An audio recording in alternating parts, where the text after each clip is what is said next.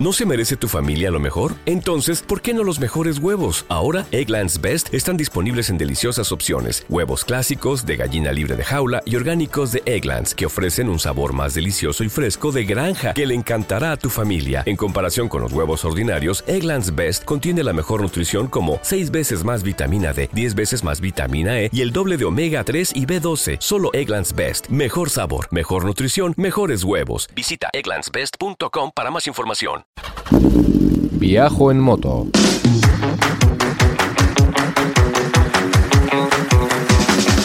Un podcast de viajes, de aventura, de lugares lejanos o no tanto, y de grandes viajeros o no tan grandes. Hola estimada chavalería, aquí comienza Viajo en Moto, el programa de los viajes en moto con Roberto Naveira. Con traje de geisha en Asturias, en el norte de la península ibérica. Hablamos de viajes en moto, viajes en camión, viajes en furgoneta y mil cosas más.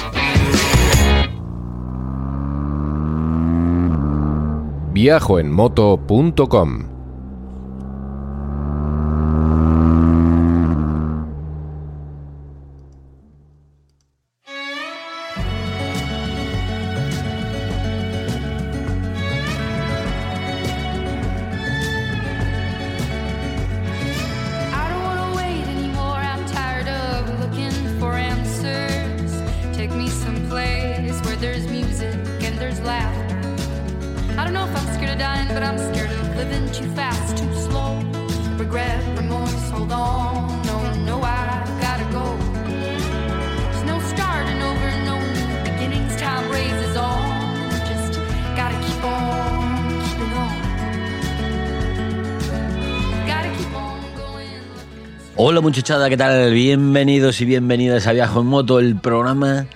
te hace viajar por el mundo en moto, pero sin moverte del sitio.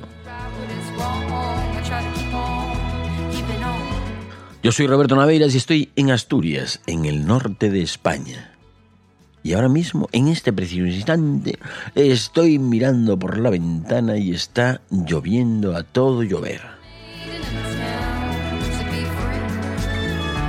Es el otoño en agosto.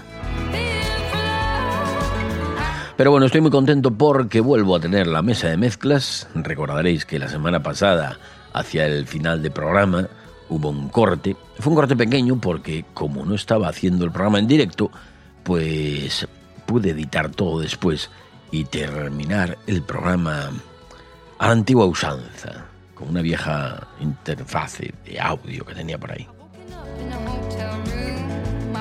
la vieja Focusrite. Bueno, pues he vuelto a comprarme en la misma mesa de mezclas la Rodecaster Pro 2. Sí, es un maquinón. Y el caso es que en vez de comprar la nueva, como la vez anterior, me la compré de esas que Amazon vende como usadas, que la mayoría de ellas ni están usadas ni nada, esas cosas simplemente tienen el embalaje deteriorado o bueno, cosas así por el estilo.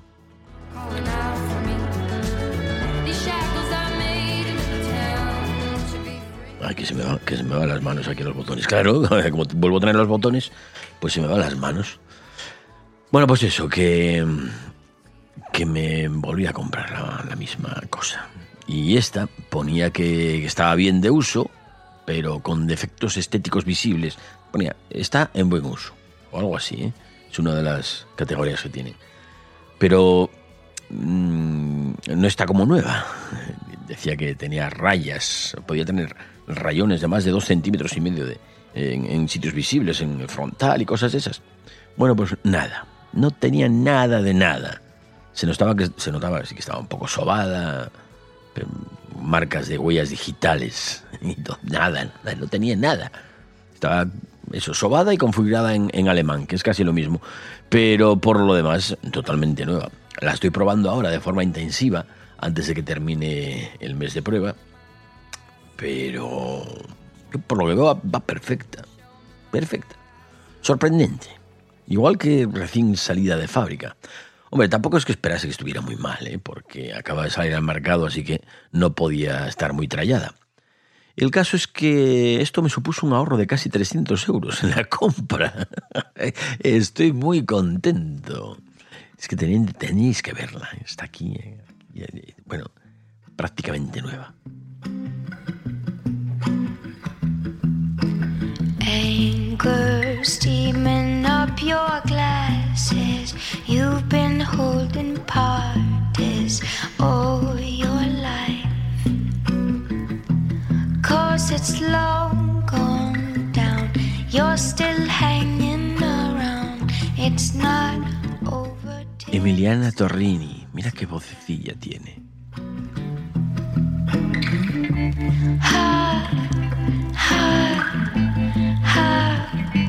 Hear me laughing. ¿Cómo se ríe? Ja, ja, ja.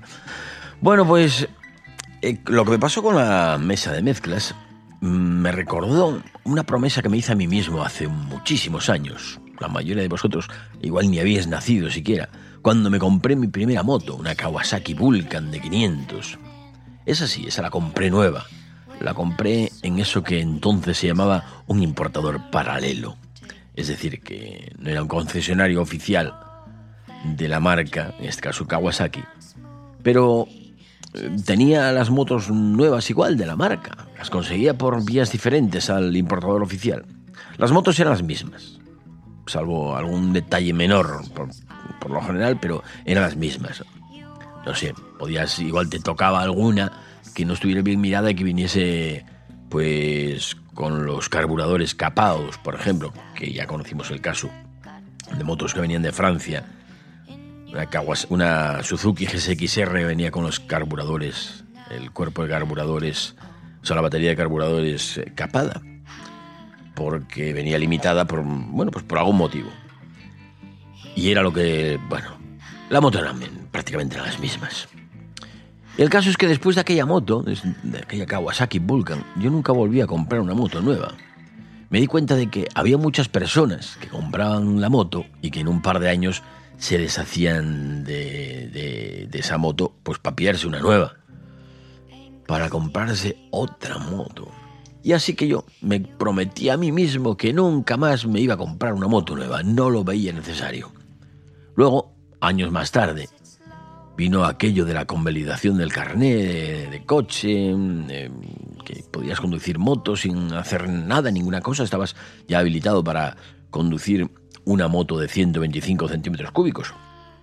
Y fueron muchísimas las personas que se lanzaron de cabeza a buscar la moto. Muchísimos. Sobre todo tíos.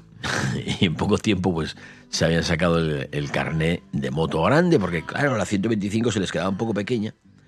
Y eso era la, la forma.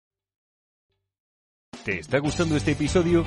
Hazte fan desde el botón Apoyar del podcast de Nivos. Elige tu aportación y podrás escuchar este y el resto de sus episodios extra. Además, ayudarás a su productor a seguir creando contenido con la misma pasión y dedicación.